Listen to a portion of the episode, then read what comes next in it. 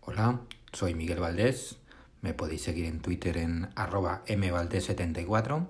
Hoy es lunes 11 de mayo de 2020 y este es el capítulo 1 de Corazón de Campeón.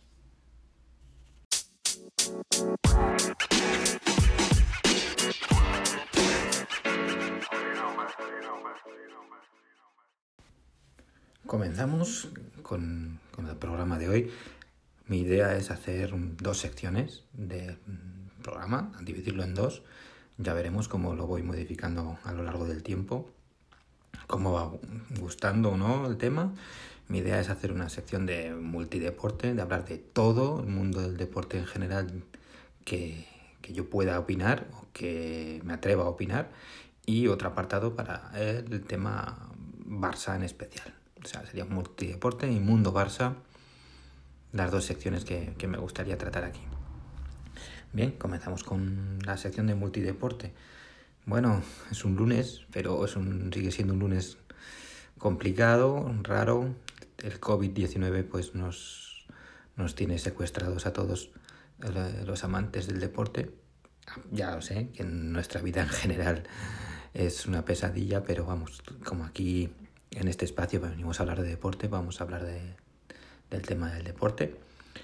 Y claro, es un lunes y por estas fechas nos tocaría pues, pues comentar otras cosas, ¿no? Nos tocaría pues hablar o analizar qué nos tocaría, pues yo qué sé, hablar de la jornada de liga que acaba de terminar, que no que nos traería pues ya pues yo qué sé, muchas noticias importantes y con el desenlace cercano, si no tocaba ya, porque no lo he mirado, ¿eh?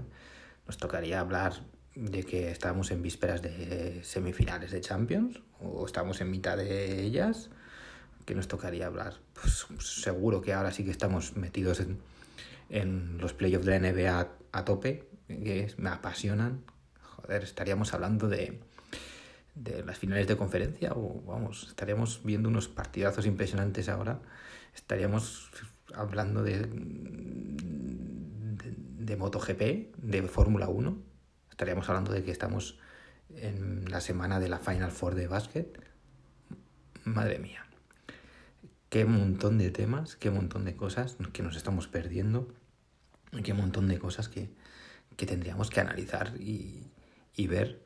Es, es una pena, es una pena porque te lo piensas a pensar, ¿no? Y, y cada vez da más pena, ¿no? De comprobar que, que todo esto pues nos ha dejado, nos ha dejado así, en un fin de semana donde no hemos tenido nada de deporte y donde hubiéramos estado, pues vamos, sentaditos en nuestro sillón viendo un montón de cosas. Pero bueno, la actualidad que nos toca pues es el COVID-19 y, y, tratar pues temas, ¿no? Pues la liga de fútbol salen unos cuantos casos positivos y, y ya nos hemos dado cuenta de que esto no va a tirar para atrás. Eh, ya puede pasar lo que tenga que pasar, pero yo creo que esto no va a tirar para atrás. Ayer Tebas ya comunicaba que, la fecha es el 12 de junio y, va a ser difícil que se, que, se muevan los planes. Eh, la Premier también ha anunciado que sería esa la fecha de, arranque. También sería bastante, bastante, bastante probable que arrancara entonces. Y la idea que comentaba Tebas es la de, eh, bueno, eh, comenzar con, con todo, todos los partidos y serían eh, tendríamos fútbol todos los días. A preparar un calendario para estar eh, un mes y pico mm, con todos los días partido para poder acabar la temporada y jugarlo todo así. Imagino que la Premier también será también será algo así. Y claro a mí me genera muchas dudas no el tema de, de que empezamos el 12 de junio y que va a ser mes y pico que nos vamos a ir hasta, pues hasta finales de julio. ¿Qué pasa con la gente que tiene contrato hasta el 30 de junio? ¿Qué pasa con, con los cedidos que tienen, están cedidos hasta el 30 de junio en los equipos? Pues no, no lo tengo de todo claro, ¿no? Porque sí que comentaban que, que se haría una prórroga para que todos los contratos eh, siguieran, pero vamos, una prórroga que propone un, una, una organización deportiva, pero los contratos los contratos tienen un, un, ámbito legal que no sé si tú puedes obligar a un jugador que no quiere continuar en el equipo, que tiene contrato el 30 de junio, a seguir una prórroga porque a ti te apetezca. No lo, no lo termino de, de ver claro. No, no me extrañaría que aquí hubiera problemas, ¿no?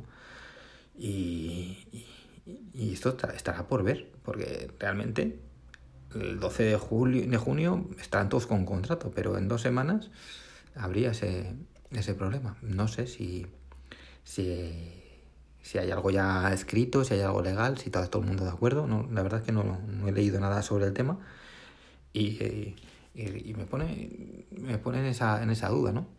Y aparte, pues bueno, pues que cómo vamos a ver a los equipos, en qué estado va a ser una especie de de Eurocopa, no sé, es como ahora tienen que prepararse para un, un torneo eh, de mes y pico, no, no lo sé. Es muy, muy, muy, muy complicado. Claro, estamos hablando de que es todo un terreno sin explorar y que, y que nos vamos a encontrar, bueno, los primeros los profesionales, ¿no?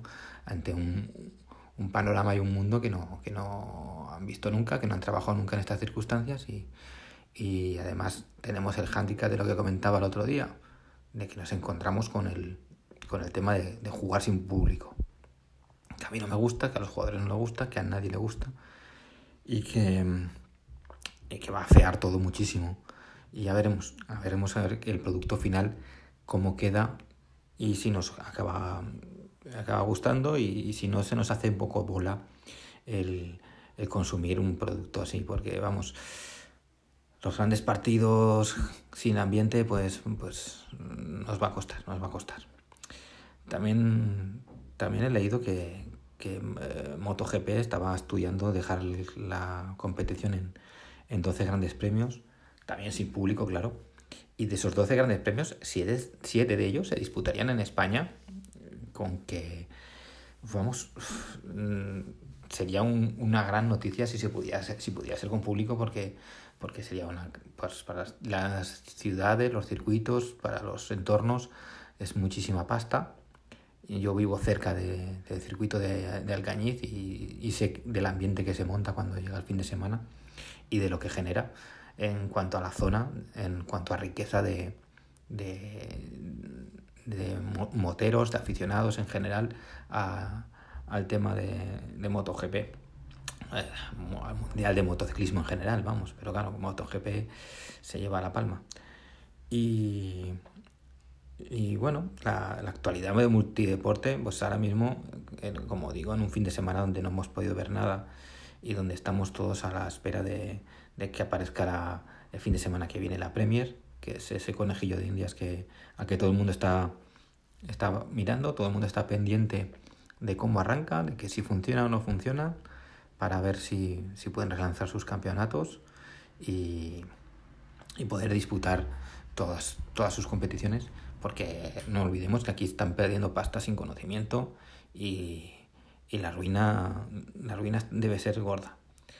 Y pues en tema así más que tenemos que podemos ver pues los amantes de NBA o el del deporte en general imagino que, que hoy le darán otra otra vueltecilla en tema NBA al documental de Last Dance ahí en Netflix aquí en España se puede ver en Netflix y y que tocarían ya, creo que tocaría capítulo 7 eh, y 8, los que tenían que publicar esta semana. Una, un documental que, bueno, ha pillado en un momento en el cual eh, todos queremos consumir algo como, como esto. Yo creo que un documental como el de Las Dance sobre Michael Jordan, eh, su último año, aunque realmente es un repaso un poco, un poco a todo, por todos los años, eh, hubiera sido un producto muy fácil de consumir. O sea, creo que lo está reventando en audiencias en, en Estados Unidos y no me extraña. También entiendo que hay mucho crítico sobre el documental. Hay mucha gente que, que esperaba pues eh, ver más, más carnaza y que no fuera un documental tan contándonos lo que ya sabíamos. ¿no? Apenas hay que salen algunas cosillas que no sabíamos o que no sabíamos que eran tan crudas como las están echando, pero realmente no estamos viendo tampoco cosas que no, que no supiéramos y sobre todo pues lo que son los partidos, los resultados y tal, pues hombre, eso evidentemente va a ser lo que vimos, lo que vivimos, pero a mí, a mí me, me gusta, me gusta, me gusta recordarlo, me gusta vivirlo, me gusta, me gusta el documental como está, como está editado, se ve que está, que es un producto muy, muy premium y bueno, estamos hablando de la figura de, de Michael Jordan. Yo creo que no hay, no hay figura más, más importante en la historia del mundo del deporte. Hay muchos grandes deportistas, pero Michael Jordan como icono mm, no creo que haya nadie a la altura de Michael Jordan, porque por lo que fue y por lo que es, es un documental, yo sí que lo recomiendo y, además que se ve se ve fácil, se ve, no, a mí no se me hace pesado, a mí no hay gente que se aburre, a mí no, a mí me encanta y lo, lo estoy disfrutando bastante y, y, lo recomiendo, vamos, no, además hasta en estas alturas de que no tenemos otra cosa que hacer, muy recomendable. Para mí, el documental de Michael Jordan.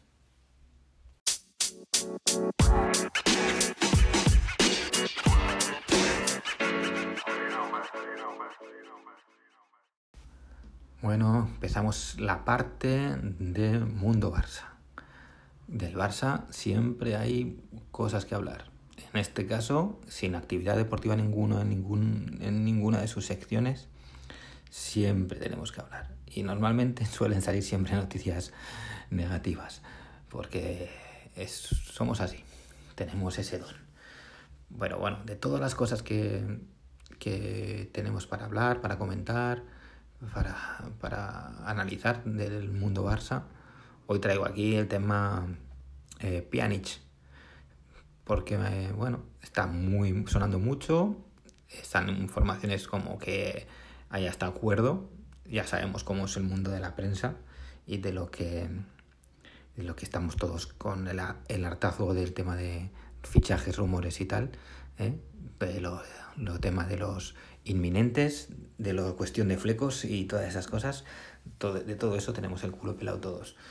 Pero bueno, vamos a hablar de un poquillo de Pjanic, ¿no? Voy a dar mi opinión sobre, sobre Pjanic, sobre lo que pienso de jugador y sobre lo que pienso de su posible llegada al Barça.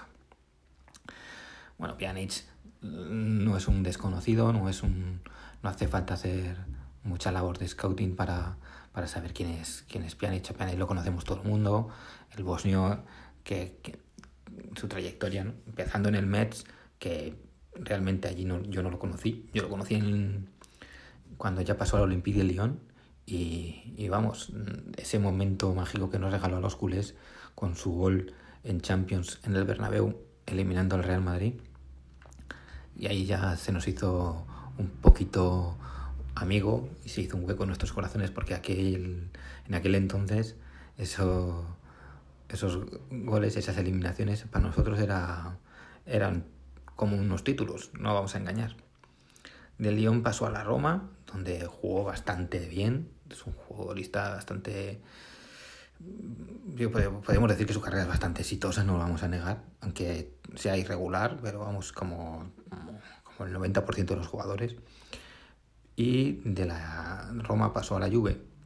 Y la Juve, pues yo pienso que en la Juve con sus altibajos ha, rendido bastante bien, aunque pienso que, que en la Roma vi mejor Pjanic en el calcio que, que en la Juve en general. Tiene 30 años, que es, creo que es el mayor hándicap que le vemos todos ahora mismo, porque si, si Pjanic hubiera ahora 26, 27 años creo que no habría ningún tipo de debate. Y luego, bueno, hay una curiosidad, ¿no? Pjanic yo creo que, que si no me equivoco, eh, en el Lyon jugaba más eh, de media punta, muy, muy cerca a los delanteros, muy jugador de último pase. Luego pasó a la Roma, en la Roma a mí me, me suena más verlo de interior, que también con llegada y, pero más con, como interior. Y en la Juve, yo creo que en los últimos tiempos, que creo que más le hemos visto de, de medio centro, Entonces, bueno, sí que es un, un tío que es centrocampista muy, muy polivalente, que puede jugar en, en como ya digo, en, en, todas las posiciones del centro del campo prácticamente, pero que últimamente, pues, pues a lo, a lo Pirlo, ¿no? Se ha ido, ha ido retrasando su posición y acaba siendo un, un medio centro. Entonces, ¿sería la alternativa a Busquets? Pues tal como está jugando ahora mismo en la Juve, sería la posición que, este, que ocuparía, ¿no? La, o la posición natural. Lo que pasa que, bueno, para, para sustituir a, a, Busquets, si hay que buscar un sustituto para Busquets, creo que lo normal sería buscar una persona más joven para, para ir preparando el, el relevo en esa posición. Pero vamos, que como digo, es un jugador que te puede aportar en todas las posiciones de, del centro del campo.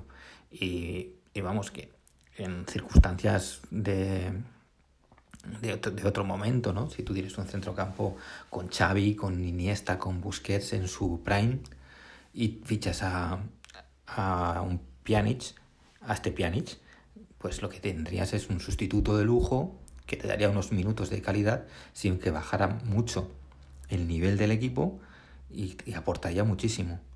Pero tal como, como se están comentando las cosas, pues no termino de ver el fichaje como, como tal, ¿no? El, el tío tiene, pues, tiene sus virtudes, ¿no? La calidad que tiene, calidad técnica es impresionante, el toque como, como, como es perfectamente eh, válido para el fútbol posicional. El tema es pues pues que es un jugador eh, para jugar en una posición de medio centro en el Barça lento, eh, que le falta un poco de físico y como decimos, pues la edad, ¿no? Y luego, pues si hablamos un poco en, en plan lo que es la planificación del Barça, si, si el Barça tiene un problema con las vacas sagradas y que por los sueldos y por la edad, por la edad como, como tienen casi todos los equipos, ¿no? Con sus vacas sagradas lo que estás haciendo es quitarle una vaca sagrada a la Juve, es decir, quitarle un problema, quitarle un jugador con una edad, con un sueldo elevado y que su rendimiento sabemos que va a ir a peor. Es muy, muy evidente que Pjanic ha jugado ya su mejor partido. Entonces, sí que sería un jugador que aportaría, sí, sí que sería un jugador perfectamente válido, pero es un jugador que ahora mismo pues no, yo no le veo encaje. No sería ilusionante. Para mí no es. ¿Por qué? Porque sería como mm, el jugador, por las características que tiene, no lo que necesitamos. Características, digo, de sueldo y edad. Porque lo que necesitas es aligerar en, fichas y, y rejuvenecer el equipo. Entonces, Ahí veo, ahí veo un problema. Sí que es verdad que es un jugador diferente a los últimos fichajes en plan Paulinho y Vidal.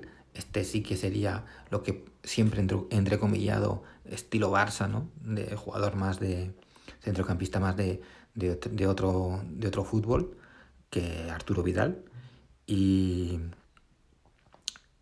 y, claro, la, la, la, incógnita es qué es lo que, lo, lo que te va a costar Pjanic el tema de sueldo ya sabemos que, es un, que va a ser un, un, sueldo elevado y, y lo que no, lo que no mmm, podemos aceptar nunca sería un intercambio por Arthur, ¿no?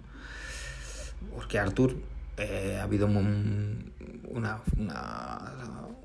un tiempo de acoso y derribo. En los medios de comunicación siempre parece que el club lo estaba poniendo en el mercado continuamente. Y claro, el tema es que Arthur tiene 23 años, viendo cómo el club lo está poniendo constantemente en el mercado, ofreciéndolo en todos los trueques, estamos hablando siempre de la suposición de las noticias que nos llegan, de los rumores, no, no podemos juzgar otra cosa, no estamos ahí dentro. Pero Arthur, pues sí que con los rumores y con, y con lo que leemos y lo que escuchamos y lo que se habla, sí que, sí que da a entender ¿no? que, que es un jugador que, que tiene problemas, que está en el mercado y que el problema del, de Artur tiene que ser extradeportivo. ¿no? Se puede intuir una vida desordenada, un jugador que es poco profesional, no entrena como Dios manda. Bueno, es lo que se puede intuir y lo que yo intuyo, vamos. Aún así, el talento, mm, vamos, eh, el talento que tiene Arthur con sus 23 años, yo creo que yo sería más partidario de intentar reconducirlo, de intentar eh, incluirlo en el equipo y que esto y que mejore y hacerle ver la oportunidad que tiene que de traspasarlo y menos por Pjanic. Tenemos hablando de que estamos perdiendo siete años y el talento de, de Artur, que me parece descomunal. Que Artur, el Artur de, del gremio, todavía no lo hemos visto en el Barça. Hemos visto algún destello, algún partido que hemos dicho, ostras, vaya partidazo de Artur, pero, pero ese Artur de, del gremio de Porto, de Porto Alegre, que realmente parecía Xavi Hernández, eso no lo hemos, no lo hemos visto aquí. Pues mm, ese es el tema Pjanic. Mm, cambiarlo por Artur jamás. Artur, por su calidad, por su edad y por su... porque yo todavía creo en él, porque me encantaba en el gremio y me ha decepcionado en el Barça, pienso que, que si lo lo vas a vender tiene que ser por una oferta muy elevada, o sea, una oferta irrechazable, no por 40 ni por 50 millones, tiene que ser Arthur, vale más, y menos va, quitártelo y desprenderte sobre mal venderlo, bueno, no me gustaría nada. Y Pjanic, Pjanic, con una, mm, si es por una oferta razonable, si es a cambio de de un jugador eh, que no sea de primer nivel del Barça y, no va a ser mucho lastre económico en plan... Bueno, no me estorbaría en plantilla, pero yo pienso que, el Barça lo que tiene que hacer es, a día de hoy, apostar más por rejuvenecer eh, la plantilla. Hay mucho talento por ahí, por ahí para fichar, con sueldos bastante, bastante más asequibles que lo que tiene Pjanic. Y, intentar empezar a reconstruir el equipo, porque ya tenemos un equipo bastante envejecido como para, para que nuestra apuesta sea Pjanic.